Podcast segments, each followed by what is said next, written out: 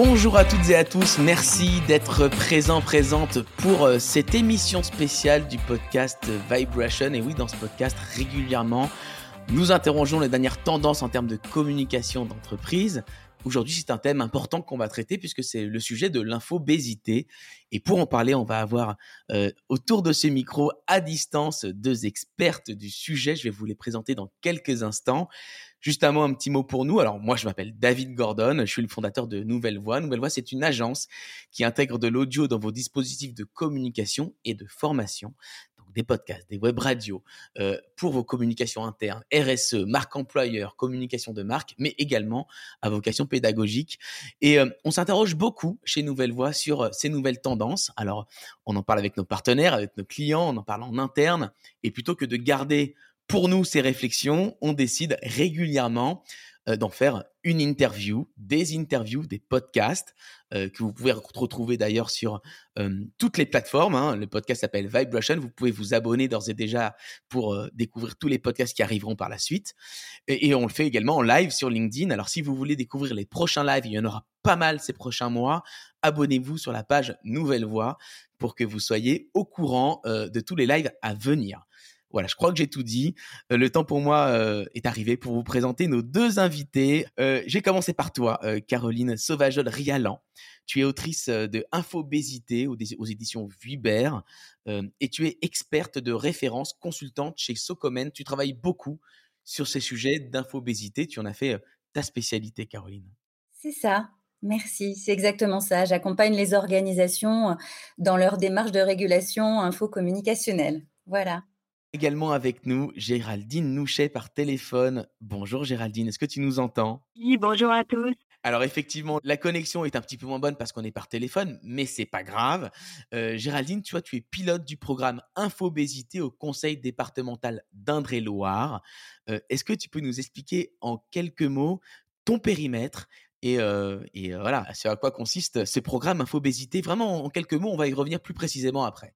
Alors moi, je suis chargée de projets transversaux euh, pour euh, la DGA Ressources qui regroupe euh, la logistique interne, la DSI, l'ARH, les affaires juridiques, les marchés publics et les finances. Et donc, je, suis chargée de projets transversaux et c'est à ce titre-là qu'on m'a demandé de travailler sur le sujet de l'infobésité. Donc, on va avoir un ancrage très concret d'une professionnelle de la communication qui a travaillé sur ce sujet d'infobésité. Et moi, je suis content de vous avoir toutes les deux parce qu'on a une formatrice, une experte du sujet qui, euh, euh, voilà, qui, égrène dans toutes les entreprises, dans toutes les organisations publiques également ces bonnes pratiques contre l'infobésité. C'est Caroline. Et on a avec Géraldine bah, du concret avec une organisation publique qui a mis en œuvre des actions au service de l'infobésité. On est prêt? Est-ce que vous êtes prêts, vous, derrière vos écrans, en tout cas Est-ce que vous êtes prêts à poser vos questions? Bah, C'est l'occasion, hein, c'est un live, donc vous pouvez euh, complètement poser vos questions. Je les scrute et je vais les poser à nos invités. Donc, n'hésitez pas. Ma première question, elle est, euh, pour toutes les deux. Peut-être euh, pour toi, Caroline, pour commencer. Est-ce qu'on pourrait expliquer les, causes profondes de l'infobésité en communication interne? Pourquoi il y a autant d'infobésité? Qu'est-ce que ça raconte de notre époque, de notre manière de communiquer avec les équipes? Alors, je crois que la première chose, c'est la question du traçage de l'activité, hein, euh, euh, qui prend de plus en plus d'importance au sein des organisations. Euh, qui impose euh, donc effectivement euh, cette multiplication des informations, ce pilotage aussi qu'on souhaite de plus en plus en temps réel, qui génère effectivement des échanges immédiats de plus en plus importants.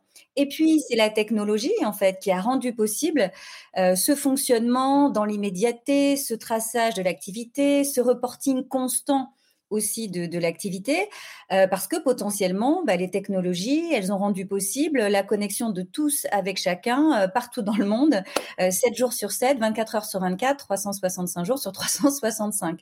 Donc en fait, la technologie, elle a accéléré la vitesse des échanges et du coup, elle a accéléré la quantité aussi des échanges. Voilà. Maintenant, on peut se poser la question, au final, du gain que ça représente en temps réel, parce qu'en fait, cet excès d'information et cette vitesse de l'information, cette immédiateté fait qu'on voit fleurir des demandes incomplètes, imprécises, envoyées en urgence, qui régénèrent en retour quantité de notifications pour finalement peut-être un jour arriver à une conclusion, quoi. Est-ce que Caroline, ça trahit pas aussi une espèce d'individualisation du travail? C'est-à-dire que moi, on me demande d'atteindre mes objectifs, j'envoie mon mail, le fameux bah ouais, c'est dans ta boîte, voilà. Euh, et, donc du coup, est-ce que ça, ça trahit pas aussi euh, on, était dans des open space, on parle de travail, de team building, etc. Mais néanmoins, bah, on balance ses mails. Euh, alors là, on parle de, relations interpersonnelles, mais on peut aussi étendre ça sur les communications d'organisation, d'entreprise. On envoie ses mails et on s'interroge pas sur la charge mentale. Bien sûr, les technologies, tu as parfaitement raison, les technologies en fait, et notamment l'outil euh, mail, euh, qui est quand même l'outil de travail dominant depuis 25 ans dans les organisations, hein, ça reste l'outil de travail dominant. On avait annoncé euh, que d'autres outils deviendraient prédominants, mais c'est pas le cas hein, encore aujourd'hui. Et effectivement, le mail a désorganisé le travail et il l'a énormément individualisé. Le mail, il casse les hiérarchies combien de personnes envoient un mail à 10 personnes en copie, voilà. Et en fait, il y a une forme de prime un peu à celui qui répond en premier, alors qu'en fait, la première réponse n'est pas forcément la meilleure, comme on le sait. Donc finalement, cet outil et cette individualisation du travail génère encore plus d'infobésité. C'est un peu le dernier qui a raison, celui qui tient la corde, qui répond au plus de mails. Et, tout ça, effectivement, c'est quand même très négatif sur le plan de la C'est vrai qu'il y, a beaucoup d'idées reçues sur si je réponds vite, si on voit beaucoup que je travaille avec beaucoup de mails, on va considérer que bon. Est-ce que c'est après j'en viens à Géraldine si tu nous entends Géraldine, mais je vais venir à toi. Mais est-ce que finalement il n'y a pas cette idée reçue qui on va, objectiver ma, productivité, mon efficacité au regard de, voilà, des paillettes, du nombre de mails que je vais envoyer à tout le monde et on va me voir vivre, en fait, exister. Alors, euh, je pense qu'il y a deux choses dans ce que tu dis. On va me voir vivre et tu as tout à fait raison. Moi, dans mon livre, dès 2013, euh, j'ai identifié ce côté mail de visibilité. C'est-à-dire, si le patron voit que j'écris à n'importe quelle heure du jour et de la nuit, je vais être bien vu. Hein. Ça, euh, effectivement, euh, c'est un aspect. J'allais dire que là, la responsabilité, c'est celle individuelle du manager et c'est celle de, l'organisation. C'est-à-dire, est-ce que l'organisation et le manager renvoient le fait que c'est normal de communiquer à n'importe quelle heure du jour et de la nuit ou pas? Et puis, dans ce que tu dis, il y a le deuxième aspect, c'est la, la question de la productivité. Et effectivement, cette quantité de mails, cette prime à la vitesse, on voit que finalement, et cette gestion de l'activité en, dans une temporalité d'immédiateté, elle est très négative sur le plan de la productivité. Les pertes de temps euh, en lien avec le traitement immédiat sont incalculables. Hein. Aujourd'hui, l'infobésité, c'est une perte de temps de travail de 30%. Énorme. Hein, 30%. 30%. Et la perte de productivité, donc elle est avérée en même temps que la baisse de la qualité. Parce qu'on sait bien que la prime à la vitesse, la, vitesse va rarement avec la qualité. C'est pas celui qui dégaine le premier le mail qui a la réponse. Sauf en Formule 1. Sauf en Formule 1, mais c'est un métier très, très pointu. C'est que tout le monde ne sait pas le faire. Est-ce que toi, tu as pu analyser, Géraldine, les causes profondes euh, qui, ont conduit euh, dans ton euh, département d'Indre-et-Loire à de l'infobésité? Alors, juste avant de répondre à la question, David, je voulais quand même préciser ce qu'était un conseil départemental. Le département est une collectivité territoriale au même titre que les mairies, les conseils régionaux, et nous sommes chargés de compétences principales, vraiment en raccourci, des grosses compétences sociales, personnes âgées, personnes handicapées, aide sociale à l'enfance, insertion, les routes départementales, les collèges. Et donc, euh, on est vraiment une grosse organisation de 2500 agents. Donc, c'est vraiment pour se rendre compte vraiment de... Euh, Avec un besoin qui émane des, des, des, agents de, qui, t'ont remonté un, peut-être un mal-être, une charge mentale liée à l'infobésité. C'est ça l'origine du projet? L'origine du projet, euh, initialement, c'est parti d'une formation hein, qui a été donnée à un petit groupe de travail. Et à l'occasion de cette formation, on s'est rendu compte que c'est le fait de s'autodiscipliner, euh, soit individuellement, ne suffisait pas à régler le problème. il, fallait, prendre le sujet à bras le corps euh, de manière collective pour pouvoir mettre en place euh, de bonnes pratiques collectives, en fait. C'est quoi, du coup, j'en reviens à la question que j'ai posée tout à l'heure à Caroline, c'est quoi pour toi les causes du problème? Pourquoi il y a autant d'infobésité entre les collaborateurs, les collaboratrices, les agents, les agentes, et même de manière descendante de la com interne vers les, au niveau des causes vraiment les plus profondes, très profondes, hein, on est vraiment service public. Donc, qui dit service public euh, dit principe de continuité de l'activité. Donc, chez nous, normalement, l'activité, elle ne s'arrête pas. Donc, on, on, trace tout, tout le temps. voilà, on ne on veut pas qu'il y ait de perte d'informations. Euh, et par ailleurs, la hiérarchie reste forte quand même en administration. Donc, euh, on, on tendance à mettre notre hiérarchie en copie euh, de beaucoup de messages. Et puis, on a des agents très investis dans leur mission, donc ils veulent, qui veulent répondre à tout. Et, et, et, tant mieux, parce que c'est comme ça qu'on avance dans, dans nos projets. et puis, par ailleurs, en, en, en cause, moi, pour moi, la principale cause, c'est vraiment la non-maîtrise de l'ensemble des outils numériques. Euh, aujourd'hui, euh, la plupart des agents euh, connaissent la messagerie, mais on a encore, on reviendra certainement dessus après, mais on a pléthore d'outils et, pour l'instant, ils sont assez mal maîtrisés. Que la multiplicité des outils ne favorise pas l'infobésité parce que voilà, je, fais un post sur Yammer pour ceux qui ont Yammer, puis je le double d'un mail pour dire ah là là, il y a un truc qui se passe sur Yammer, et puis bam, on fait un live sur Teams parce que on va annoncer la même chose. Est-ce que finalement, Caroline, la multiplicité des outils, on s'y perd pas et finalement c'est ça qui cause cette charge mentale liée à l'infobésité, quoi? Alors non, je crois pas. en fait, pour moi, l'infobésité, elle provient pas de la diversité ou de la quantité des outils. Elle provient, comme l'a dit d'ailleurs Géraldine très bien, elle vient de la mauvaise utilisation des outils par les utilisateurs. Par exemple, des doublons qui sont faits des outils. dans une grande banque française, par exemple, il a été démontré qu'un commercial recevait la même information 25 fois par 25 canaux différents. Ça veut dire qu'il l'a eu 24 fois en trop avec effectivement la perte de temps que ça génère pour lui. Donc, voilà, les, outils, à partir du moment où on sait ce qu'on fait avec les outils et où on les utilise de manière correcte, vraiment, il n'y a pas de problème avec la question des outils. La question, c'est vraiment l'utilisation et notamment le fait de doublonner les demandes et les notifications.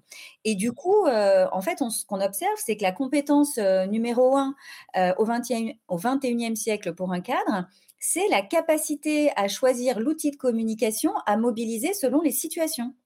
Euh, par exemple, je veux demander euh, une information à un collègue sans aucun caractère d'urgence. Le mail, c'est parfait. C'est un outil asynchrone de communication. On n'est pas censé l'avoir ouvert en permanence. Donc voilà, c'est pas urgent. Je demande une info. Il n'y a pas de discussion. C'est parfait. Par contre, avoir une conversation courte en mode synchrone avec plusieurs collègues, eh ben, il faut absolument éviter le mail. Voilà. Et là, la messagerie instantanée, sur une période de 10 minutes, c'est canon. Donc voilà, c'est maîtriser. Donc c'est pas les outils en tant que tels, c'est euh, c'est un besoin d'acculturation, de comprendre à quoi, servent les, à quoi servent les outils et les utiliser à bon escient. C'est ça, en fait, euh, ta vision des choses. C'est exactement ça. Et c'est aussi, David, les, outils, les utiliser en mode collectif. Parce que si certaines personnes savent utiliser les outils, mais que les autres ne maîtrisent pas bien les outils, on va continuer à avoir des demandes qui sont pas adaptées, avec les outils pas adaptés. Donc, c'est une responsabilité justement de la com interne de construire ce cadre de travail et d'échange, de former les personnes, de leur fournir les bons outils, de les former de manière à ce que collectivement, sur le plan organisationnel, les gens puissent travailler de manière efficace ensemble. quoi. N'hésitez surtout pas à, poser vos questions. On va les prendre quasi en direct. Hein, donc n'hésitez pas, c'est le moment d'échanger avec, avec ces deux expertes qui ont, euh, qui, ont un sacré vécu sur le sujet. question comment on, va comment on va définir une communication plus éthique, sans infobésité? Euh, Comment vous, vous le faites, vous, au conseil départemental, Géraldine? Bah, L'objectif, c'est vraiment euh, d'atteindre la qualité de vie au travail comme le, comme le dit souvent Caroline, euh, balancer son mail, c'est comme euh, jeter son mégot de cigarette par la fenêtre. Donc euh, vraiment, l'objectif, c'est d'arrêter de nous polluer tous mutuellement. et donc, de, comme, comme elle le disait, de se former collectivement à l'ensemble des outils, de s'autodiscipliner pour qu'on respire tous un peu plus. Alors, est-ce que vous, vous allez jusqu'à créer une charte? Là, je m'intéresse au comment on définit ça ensemble. Est-ce que vous allez jusqu'à définir une charte ensemble d'utilisation et, je vois Caroline qui opine du chef, donc je, vais lui poser, je vais lui tendre le micro juste après, mais, mais je veux juste comprendre comment ça se, voilà, comment c'est, y a un plan d'action, s'il y a quelque chose qui s'est qui s'est passé au conseil départemental pour voilà créer une, charte du bien vivre ensemble autour de, de l'infobésité et de la communication, quoi. Oui, tu as raison, David. Tu parles de ça. C'est effectivement notre idée initiale, mais on sait bien ce que font souvent les gens d'une charte. Hein, c'est qu'on la lit une fois, voire pas du tout, et on la range dans le tiroir et on la regarde plus. donc là, notre idée, ça a été de faire de, faire plutôt un, guide vraiment accessible à tous, qui soit lisible facilement, sur un mode ludique, avec de la facilitation graphique et avec des messages des messages clairs vraiment pour que chacun euh, euh, se les approprie. Donc on a commencé par, euh, par diffuser ce, ce guide qu'on a appelé le petit guide de la détox informationnelle. Euh, et à partir de ce guide-là, on a demandé aux services de, de, de réfléchir chacun à leur niveau en fonction de leurs contraintes de fonctionnement sur des, des règles adaptées justement à leur fonctionnement. Euh, que ça soit pas juste euh, un guide qu'on diffuse et, et, ensuite on n'en parle plus. Non, il faut vraiment prendre le temps de, de, de, décortiquer les irritants de chaque service, les difficultés qu'ils rencontrent avec l'infobésité, pour ensuite trouver des solutions et que chacun vive mieux euh, la diffusion de l'information. Caroline, comment on définit une, voilà, une éthique ensemble dans une entreprise, dans une organisation pour, pour lutter contre l'infobésité? Ben, déjà, je pense qu'il faut rappeler à tout le monde que si nous sommes tous victimes de l'infobésité, nous sommes aussi tous les premiers acteurs de l'infobésité des autres, ce qui quand même nous donne aussi des pistes de solutions. Donc moi, je crois que la décroissance informationnelle, c'est une nécessité. Euh, tout comme la décroissance énergétique en fait. Alors, le concept qu'on a développé... Mais ça dans le même bateau, c'est le concept de décroissance au sens large et on intègre ça aussi dans la communication. Intéressant. Exactement. Et euh, le concept qu'on a développé chez Socommon, c'est vraiment le concept d'info-responsabilité ou communication responsable, qui est une façon de communiquer en conscience qui prend en considération les dommages que la communication peut causer, que j'ai conceptualisé euh, en, en 2013. Donc en fait, la communication info-responsable, elle engage vraiment ceux qui utilisent les outils. C'est une démarche éthique bienveillante, en fait, qui propose à chacun des acteurs de l'organisation un référentiel de comportement, de bonnes pratiques simples, concrètes, pour fédérer en fait l'engagement de chacun au service de cette cause commune, hein, lutter contre l'infobésité. Donc en fait, il y a un référentiel pour chaque acteur. Bah, par exemple, euh, voilà, pour euh, un, un, collaborateur, être info-responsable, être info-friendly, c'est déjà être responsable de ses émissions euh, d'information. Ça passe par, eh ben, je me relis avant d'envoyer, je veille à ce que mon information soit qualifiée, complète, claire, compréhensible. je mets un délai quand il y a une réponse à apporter pour l'interlocuteur. Je n'écris jamais en dehors des heures de travail classiques et je rédige des mails de 15 lignes maximum. Ça, J'imagine que les automatisations, les outils, les IA peuvent aussi aider pour le coup à ça, à peut-être à synthétiser des choses, à, à mettre des délais. Moi, j'ai un délai quand j'envoie un mail, il part pas tout de suite. Euh, j'ai deux minutes pour, pour le récupérer le mail et j'utilise souvent, crois-moi. il doit exister des outils comme ça. Oui, tu as raison. Je pense que sur la, formulation aussi écrite, sur certains réflexes, sur le fait de mieux contrôler la, date d'envoi, l'heure d'envoi, on, s'est rendu compte aussi pendant la crise sanitaire que chacun pouvait travailler à n'importe quelle heure. C'est ce qui a donné tu le terme lundi-manche que même Emmanuel Macron a utilisé. Certains qui avaient des enfants à la maison travaillaient à 5 heures du matin et pas à 16 heures, d'autres travaillaient à 16 heures. Bon. Donc on s'est rendu compte qu'avec les technologies, on pouvait travailler à n'importe quelle heure du jour et de la nuit. Mais si on va jusqu'au bout de la logique, si on fait ça, plus personne ne dort. Et là, c'est le burn-out, euh, voilà, de mondial, quoi. Donc, euh, effectivement, on est obligé de contrôler euh, sa consommation, sa production d'informations, de la réguler, et notamment si, par exemple, moi qui suis très matinale, je travaille très tôt, je m'interdis d'envoyer mes mails et je programme leur envoi à 9 heures le matin. Mais effectivement, pas avant, parce que sinon, c'est simplement, encore une fois, d'un point de vue des risques psychosociaux, une une calamité, quoi, une catastrophe. Géraldine, quelles sont les, les, conséquences néfastes de l'infobésité sur les agents du conseil départemental? Qu'est-ce que tu as pu observer? Tu as, tu as réfléchi à ça? Vous avez, je crois, fait une, bah, recherche, ça tombe bien parce qu'en fait, on a, on a pu mener une enquête qualité de vie au travail au printemps et donc on a pu obtenir les résultats avant l'été. Euh, et donc, de cette enquête est ressorti que, d'un côté, d'une part, 72% euh, des agents euh, avaient un besoin de longues périodes de concentration intense. Et par ailleurs, 70 77% d'entre eux euh, avaient des tâches souvent interrompues avant d'être achevées, nécessitant de les reprendre plus tard. Donc, euh, je vous laisse imaginer un peu euh, ce, ce, sentiment contradictoire qui est euh, j'ai besoin de me concentrer, mais par ailleurs, on m'interrompt en permanence. Donc, euh, ça, ne peut que, générer un sentiment d'insatisfaction au travail euh, et donc et également une fatigue psychique et physique à la fin de la journée. C'est clair. Caroline, tu veux compléter? Quels sont les, là, les risques, les conséquences de l'infobésité sur les équipes? Alors, comme l'a dit Géraldine, il y a un risque de productivité qui est énorme. On sait que quand on s'interrompt dans une tâche de fond pour traiter, par exemple, une notif, l'arrivée d'un mail, euh, le temps nécessaire à se reconcentrer sur la tâche initiale, il est entre 10 et 20 fois le temps de la distraction. Donc effectivement, je crois qu'on a tous compris qu'il fallait surtout pas traiter ces mails au fil de l'eau, quoi. Et il faut les traiter en mode groupé. Donc ça, c'est euh, voilà un premier élément qui devrait quand même attirer l'attention aussi euh, des directions générales, parce que c'est une perte de temps pour l'organisation qui est énorme. C'est, ce sont des risques psychosociaux aussi très importants pour les personnes, parce que l'accélération de la vitesse fait que ça dégrade profondément les relations entre les personnes. Si je communique trop vite, je fais moins attention et on a vraiment une dégradation. Et puis, encore une fois, l'outil mail, qui est l'outil de travail dominant dans les organisations aujourd'hui, c'est un outil dans lequel il n'y a pas le corps. Et quand il n'y a pas de corps, il y a une dégradation effectivement de la communication. Pourquoi? Parce qu'on n'est pas en mesure de se synchroniser par rapport à l'autre. Et seul le corps, sa dimension émotionnelle et cognitive, permet de s'adapter, de se réguler par rapport à la personne. Même au téléphone, on n'a pas le corps, mais on a la voix. Et la voix, ça permet de s'adapter, de réguler. Et la catastrophe aussi un petit peu aujourd'hui, c'est que de plus en plus, les collaborateurs aiment les outils de travail asynchrones. Et donc, le téléphone est en perte de vitesse comme outil de communication, alors que c'est un outil de communication riche, puisque s'il n'y a pas le corps, il y a quand même au moins la voix. Donc, euh, voilà, les risques. Euh Après, il y a le podcast. Hein. Je, dis ça, je dis rien. Hein. c'est asynchrone, il y a la voix, tout va bien.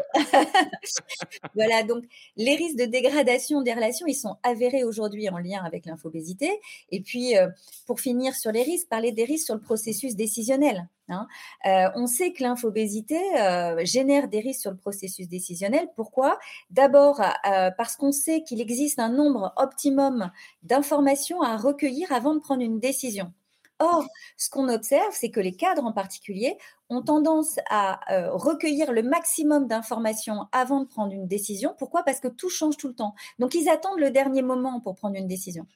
Qu'est-ce qui se passe? Bah, Il y a une forme de paralysie de l'action qui fait qu'effectivement, bah, on a une dégradation du processus euh, décisionnel.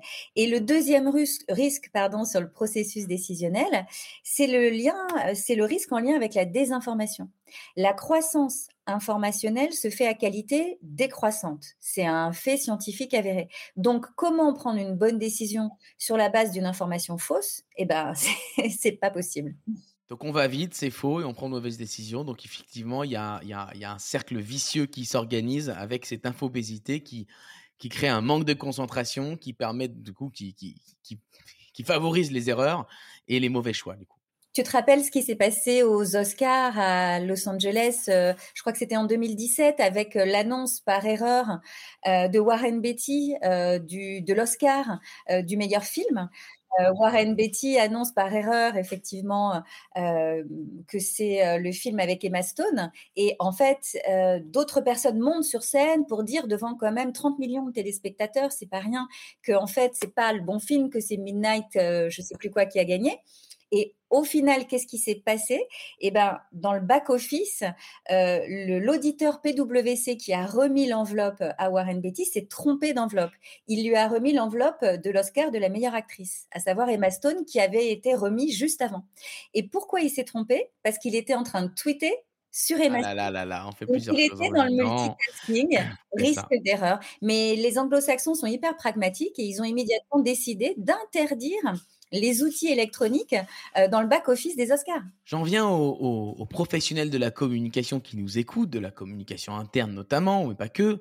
là, on a beaucoup parlé de relations interpersonnelles entre les personnes. On fait attention aux mails, on, essaie de les retenir, etc. C'est quoi le, pendant euh, de ce qu'il faudrait mettre en place pour que les directions de la communication soient aussi conformes à ces, questions d'éthique et de, lutte contre l'infobésité? Alors, ben, je crois que il est important que les services de communication interne élargissent un petit peu le, spectre de leur territoire, si je puis dire. La com interne, c'est pas seulement le descendant, les informations, les messages qu'on transmet aux équipes. La com interne, c'est vraiment fournir le cadre de travail et d'échange pour permettre aux collaborateurs de mieux travailler ensemble et effectivement de, de mieux se connecter les uns avec les autres dans le respect d'un certain nombre de règles. Donc moi, je vraiment, je, j'invite les responsables communication interne à travailler avec les DSI c'est absolument indispensable pour s'interroger sur les bons outils de communication à utiliser en interne pour faciliter euh, le travail. La com interne, c'est pas que les messages euh, voilà qui sont envoyés, c'est aussi la façon, les outils qu'on se donne pour mieux travailler ensemble. C'est une part importante de la responsabilité euh, des services de com interne aujourd'hui. Sur le live. Une question d'Anthony euh, qui pose une question à Géraldine.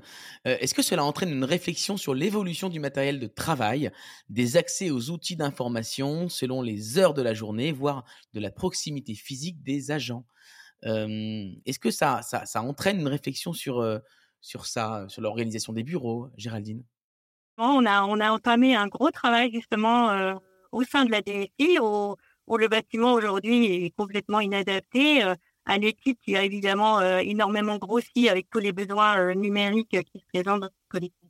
Et donc on a on a recruté, on n'a plus de place pour mettre euh, les personnes et donc les collègues travaillent dans des conditions pas toujours satisfaisantes. Donc on, on a fait ce travail en, mode innovation pour pour leur permettre de travailler dans des conditions plus, plus satisfaisantes. Donc évidemment euh, l'infobésité prend une ampleur encore plus importante quand on a des conditions de travail euh, qui sont difficiles. De, ces réflexions, quels sont les, quel est le plan d'action que vous avez euh, mis en place au conseil départemental, sous les conseils, sous les orientations de, Caroline qui vous accompagne sur ce mmh. sujet? Je me suis beaucoup inspirée, c'est vrai, des interventions de Caroline, de ses écrits. donc on a, on a faire en sorte que ce soit un plan d'action euh, euh, qui, s'étale un peu sur l'année pour euh, vraiment rentrer dans le quotidien des agents et qui vraiment qui s'approprient des bonnes pratiques parce qu'il faut que ces bonnes pratiques soient collectivement acceptées. Donc, on a passé par par d'abord un, un, séminaire, un atelier, conférence auprès des managers parce qu'on a considéré que c'était vraiment le premier public qu'il fallait toucher dans la mesure où, comme disait Caroline, ce sont les premières victimes de l'infobésité et en même temps euh, les premiers producteurs de l'information. Donc il, fallait que, fallait les réunir pour qu'ils s'en parlent et qu'ils se rendent compte déjà euh, qu'ils sont pas seuls à leurs difficultés. En général, c'est un peu le sujet tabou. Hein. On n'a pas envie de dire à son collègue euh, qu'on a trop de mails, qu'on s'en sort pas, que le soir, euh, il faut qu'on termine de regarder ses mails. voilà, ça c'est pas forcément. On, parle d'abord de nos dossiers avant de parler de nos difficultés de, Donc là, ça a été vraiment l'occasion qu'ils puissent se parler, qu'ils puissent échanger et se rendre compte qu'ils euh, n'étaient pas tout seuls. Et ensuite, on fait intervenir Caroline, qui a fait une conférence euh, et qui a pu euh, passer euh, ses messages habituels. Et puis ensuite, on a diffusé notre petit guide, notre projet de, de service détoxifié, qui est un, un modèle de projet de service où, comme je disais tout à l'heure, on, on demandait au service de réfléchir. Et puis, toutes les semaines sur notre intranet, je diffuse des, des astuces hebdo, euh, plus de mise en pratique vraiment euh, avec euh, des petites astuces, des tips pour euh, pour qu'ils sachent utiliser un peu d'abord leur messagerie parce que par exemple couper les, les, couper les notifications visuelles et sonores, on ne sait pas tous le faire. rédiger un mail clair et complet. prévoir une, un message d'absence lorsqu'on part en congé parce qu'on est tous submergé de messages lorsqu'on rentre euh, de congé. Euh, euh, et donc, j'ai mis cette astuce-là avant le départ en congé estival pour que chaque pense à mettre la, le bon message d'absence et, et, faire comprendre aux collègues que c'est pas parce qu'il est en congé que qu'il doit continuer à recevoir moult messages. Une politique des petits pas, j'ai l'impression que vous êtes en train de faire. Exactement. Caroline, comment elle est comment, enfin, j'imagine que, tu es à l'origine de, ces plans d'action, mais c'est quoi la philosophie qui est derrière ce plan d'action? C'est ça, c'est une logique de petits pas, de, de micro-learning, d'acculturation progressive? Je, crois, moi, les demandes de mes clients, elles peuvent venir de la direction générale qui a envie, sur le plan organisationnel, de vraiment faire quelque chose qui va donc euh, euh, imprégner tous les services euh, jusqu'en bas de l'organisation. Mais ça peut être aussi, j'ai des demandes de services qui me disent notamment des services avec des comment de services industriels, de production, qui nous disent finalement, euh, on est tout le temps derrière notre ordinateur et on ne sait plus ce qui se passe dans le service, comment on peut faire. Donc, que ce soit dans un sens ou dans un autre, c'est-à-dire que ça parte du bas, que ça parte du haut, l'idée, c'est de toute façon d'y aller de manière progressive en fonction de là où en sont les équipes, parce que une organisation de 500 euh, personnes et une organisation de 2000 euh, ne fonctionnera pas de la même manière. Et culturellement, de toute façon, c'est très différent d'une organisation à une autre.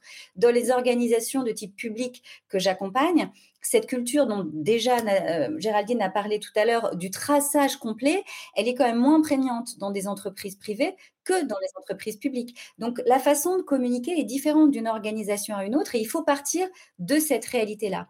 Et puis euh, Géraldine, je pense, a eu aussi euh, vraiment la bonne logique de, euh, de travailler d'abord sur la population manager. Pourquoi? Parce qu'on sait que les collaborateurs calent leurs pratiques sur celles de leurs managers. Donc déjà, si on sensibilise les managers euh, au risque de l'infobésité, si on les amène à se questionner sur leurs pratiques, eux peuvent proposer à leurs équipes des pratiques infocommunicationnelles, voilà, responsables, éthiques, qui fassent que ça fonctionne mieux au sein de leur service. Et après, ça peut se répandre. Voilà, donc il y a plusieurs façons, plusieurs approches.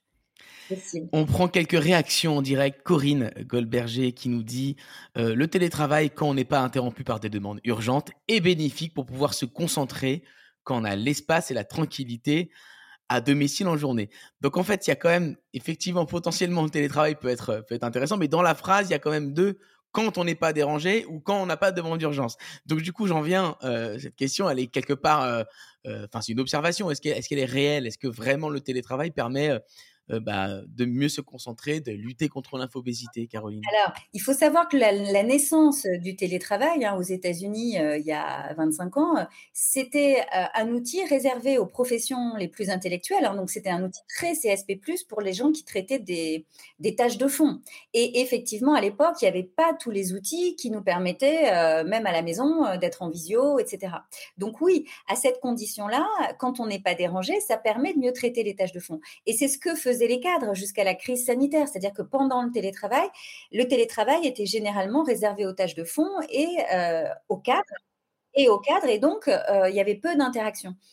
Depuis la crise sanitaire, euh, bah voilà, on a tous travaillé chez nous, donc on est tous finalement même à la maison, même en télétravail, en possibilité d'être en réunion, de répondre au téléphone, etc. Donc finalement, le travail, le télétravail n'est plus cet endroit euh, de euh, oui, pour, et, dédié aux tâches de fond. Par contre, je crois que l'enjeu aujourd'hui pour les organisations, il est de se poser la question de comment on favorise le traitement des tâches de fond et comment donc on permet à nos collaborateurs de s'isoler physiquement et numériquement pendant la journée de travail. C'est ça l'enjeu, parce qu'il faut quand même bien dire aux auditeurs que ce qui fait la carrière de quelqu'un, c'est pas le fait de répondre à des mails toute la journée. Ça, vous voyez, c'est des tâches, c'est des micro-tâches faciles que le cerveau aime bien. Hein. Mais ce qui fait la carrière de quelqu'un et l'intérêt, à mon avis, aussi du travail, c'est la réalisation des tâches de fond. Ce sont ces tâches-là qui sont les plus à valeur ajoutée pour l'organisation, ce qui implique donc de prendre une distance par rapport aux notifications. Mmh je vous euh, renvoie, pardon Caroline, je vous renvoie à une émission précédente, c'était il y a deux ou trois émissions, on a parlé beaucoup d'aménagement d'espace de bureau dans une perspective de communication interne. Et effectivement, on voit bien, euh, on a même écrit un article dessus sur le blog de Nouvelle Voix, qu'on passait, euh, on était dans un espace de, de, de bureau très individuel dans les années 80-90, on est passé petit à petit sur l'open space, et maintenant on se rend compte et on t'écoute, et tu le confirmes Caroline, qu'on doit quand même avoir des endroits où on peut se poser tranquillement dans, dans les bureaux. Donc du coup, c'est, c'est bien. Ça fait, euh, ça fait du boulot pour les aménagements de bureaux, pour les, pour les architectes. C'est super. c'est très intéressant. Euh, on peut se poser la question de, voilà, du futur de tout ça, mais, euh, mais bon, je ne sais pas si on a un point de vue là-dessus, mais peut-être qu'on est en train d'avancer petit à petit sur un, un, futur du travail qui va être mixte, où on va avoir des espaces clos, des espaces un peu plus larges. Mais voilà, je vous renvoie vers cette émission. J'aimerais qu'on parle des outils avant de, clôturer cette émission. toi, tu m'as dit en préparant cette émission que la Digital Workplace, les outils internes ont fait énormément de progrès et qui vont dans le sens de la lutte contre l'infobésité. Est-ce que tu peux m'en dire plus sur ça, Caroline? Oui, la, Digital Workplace, qui est un petit peu euh, l'environnement numérique ultime, hein, euh, en, fait, la Digital Workplace permet à un professionnel d'accéder euh, à l'ensemble de ses informations de travail, quelles qu'elles soient, quand il ouvre son ordinateur en arrivant le matin au bureau. Donc, la Digital Workplace, en fait, elle contient un ensemble euh, composé à la fois d'une dimension documentaire avec un moteur de recherche. Voilà, euh, je peux chercher les informations métiers dont j'ai besoin, mais aussi euh, de, de d'outils de, type communicationnel. voilà, j'ai la messagerie intégrée, j'ai la messagerie instantanée, la messagerie électronique, j'ai tous mes outils de communication. J'ai mes réseaux également internes, donc j'ai la dimension sociale aussi de mon activité. Et puis, j'ai une dimension d'outils collaboratifs, d'outils de travail.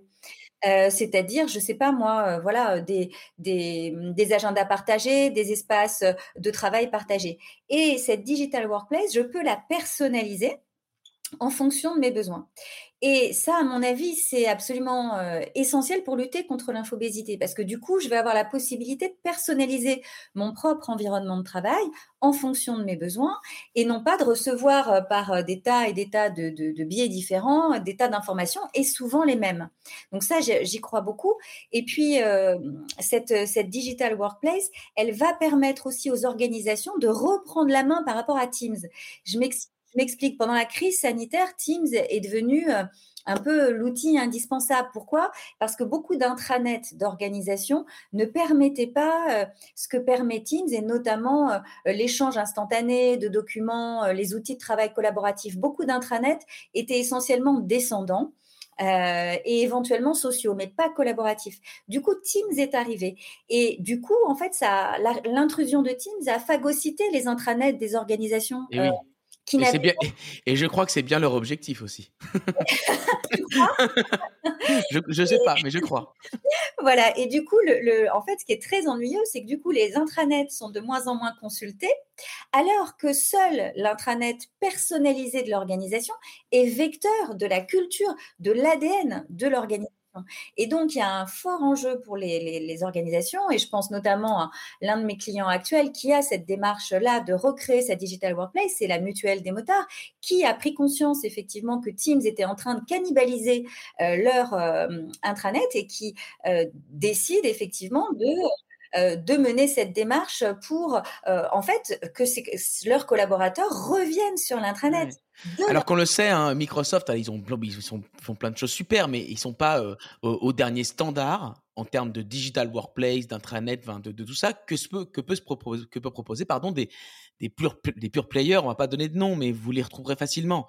donc euh, oui, euh, effectivement, un Microsoft, c'est bien pour plein de choses, mais voilà, pour la communication interne, pour la digital workplace, c'est pas le meilleur. Et je, confirme, je vois bien ce que tu dis que lorsque c'est installé, c'est déjà tellement dur d'installer Microsoft parce que c'est pas simple d'utilisation. Il faut quand même de la formation, il faut de l'installation, il faut de l'ingénierie, il faut de la DSI. Donc c'est compliqué, c'est un projet compliqué. Lorsqu'on là, on, se dit peut-être, oh, bah, on va utiliser Yammer ou on va utiliser le SharePoint parce que c'est là, c'est dans le package et c'est bien. Mais en fait, ça fait pas tout et c'est ça va pas dans le sens de, de l'info. Géraldine, vous avez une réflexion digital workplace, changement d'outils au conseil départemental? Alors, euh, pas seulement une réflexion, hein, ça fait déjà euh, deux ans et demi qu'on a, on a changé d'intranet et je pense qu'on peut être assez fier euh, de notre outil qui a été proposé par notre responsable de communication interne. c'est vraiment, je trouve que c'est un outil vraiment accessible et, et, où on y trouve tous les outils dont parlait Caroline, les espaces collaboratifs, les informations institutionnelles, les mobilités internes, les euh, les, les espaces collaboratifs. Enfin, vraiment, on y trouve toutes les informations. Après, ça, ça vraiment, ça demande, c'est une révolution, ça demande un gros travail de euh, d'acculturation des agents qui n'ont pas encore forcément le réflexe d'aller sur l'internet. D'où euh, la bonne et de création de contenu, j'imagine. Mais bon. Ah oui, oui, bah ça c'est c'est du rôle de l'animation euh, de notre responsable de com interne qui a des correspondants dans la collectivité, mais pour revenir sur l'appropriation, ça demande vraiment. donc oui, ce que je voulais dire, c'est que la bonne nouvelle, c'est que justement dès lundi, l'intranet va pouvoir s'ouvrir automatiquement le matin lorsqu'on ouvrira notre notre session. Et ça, c'est vraiment encore un, un, nouveau pas en avant pour permettre de l'intranet accessible. Je vais prendre une dernière question avant de clôturer euh, de Sana, euh, que, j'embrasse, Sana. Euh, au-delà des outils technologiques dont on a parlé, est-ce qu'il n'y a pas des réflexions organisationnelles, une réflexion organisationnelle, pour mieux échanger et être plus soucieux de la santé mentale des uns et des autres? Caroline, est-ce que toi, tu, tu, tu peux aller jusqu'à des modifications de l'organisation d'une entreprise? Est-ce que ça se fait ou est-ce que c'est, ça semble être un chantier beaucoup trop grand pour traiter l'infobésité? Mais bien sûr qu'en fait, la, résolution du problème de l'infobésité, elle est individuelle par l'adoption des pratiques inforesponsables, mais elle est aussi de la responsabilité de l'organisation. je ne comprends pas, moi, pourquoi en France, il n'y a pas plus d'organisations qui, simplement, comme c'est courant dans les pays anglo-saxons, coupent les serveurs le soir entre 19h et 8h le matin. Pourquoi est-ce que c'est si compliqué de faire ça? Toutes les organisations en France ne travaillent pas avec l'étranger. Pourquoi est-ce qu'on ne coupe pas euh, l'accès aux serveurs? Euh, Voilà, alors certaines entreprises le font, mais elles sont rares en France. Mais ce qui est un peu, un peu inquiétant, c'est que pourquoi elles ne le font pas? Parce que à la fois, bien sûr, il faut quand même être conscient que toutes les heures de travail euh, réalisées en dehors des heures de travail classiques, c'est quand même une source évidemment de d'heures de travail non payées pour les organisations, il faut quand même bien le dire, mais aussi les cadres eux-mêmes ont ambivalence par rapport au sujet, en disant, moi, j'ai envie de travailler quand je veux, au moment où je veux, la flexibilité, etc. Je pense qu'ils n'ont pas bien compris quand même que cette flexibilité n'allait pas dans leur intérêt, quoi. Voilà. Donc oui, à la coupure des serveurs comme mesure de régulation, évidemment, collective et organisationnelle. Très bien, merci beaucoup pour euh, cette réponse à cette question. On en vient à la fin, ça y est, c'est terminé euh, pour ce live. Merci à toutes les deux. Euh, on aurait pu en parler encore longuement de ce sujet. Bien sûr, j'imagine que Caroline et Géraldine euh, sont disposées sur LinkedIn à répondre à vos questions, à faire des petits calls. Elles ont l'air passionnées par ce qu'elles font actuellement. Et donc, euh, je pense qu'elles sont euh, passionnantes à écouter aussi en MP. Donc, n'hésitez pas. N'hésitez pas également à vous procurer le livre de, bah, de Caroline, Infobésité, comprendre et maîtriser la déferlante d'informations, un puits de science que j'affiche sur l'écran. Merci beaucoup, Géraldine, d'avoir été avec nous par téléphone. Merci, David. Merci, Caroline. On aurait effectivement plein d'autres choses à dire chose à dire, mais, mais voilà, on a, on, a, on, a, on a quand même dressé un panorama. Vous avez pu vous exprimer sur, sur votre contexte au conseil départemental. Donc, donc pour ça, merci beaucoup. Merci beaucoup également, Caroline. Merci d'avoir été avec nous et d'avoir partagé avec beaucoup. C'était passionnant, vraiment. Merci beaucoup. Merci, David. Merci à tous. Et je vous remercie également de nous avoir suivis. N'hésitez pas à vous abonner sur la page LinkedIn de Nouvelle Voix pour être au courant des prochains lives. Vous pouvez aussi vous abonner sur la page des podcasts Vibration pour découvrir les prochains épisodes qui arrivent très bientôt. Il va en avoir nombreux, ils vont être passionnants. Je vous souhaite une très bonne après-midi, un très bon week-end et à très bientôt pour un prochain live sur LinkedIn. Ciao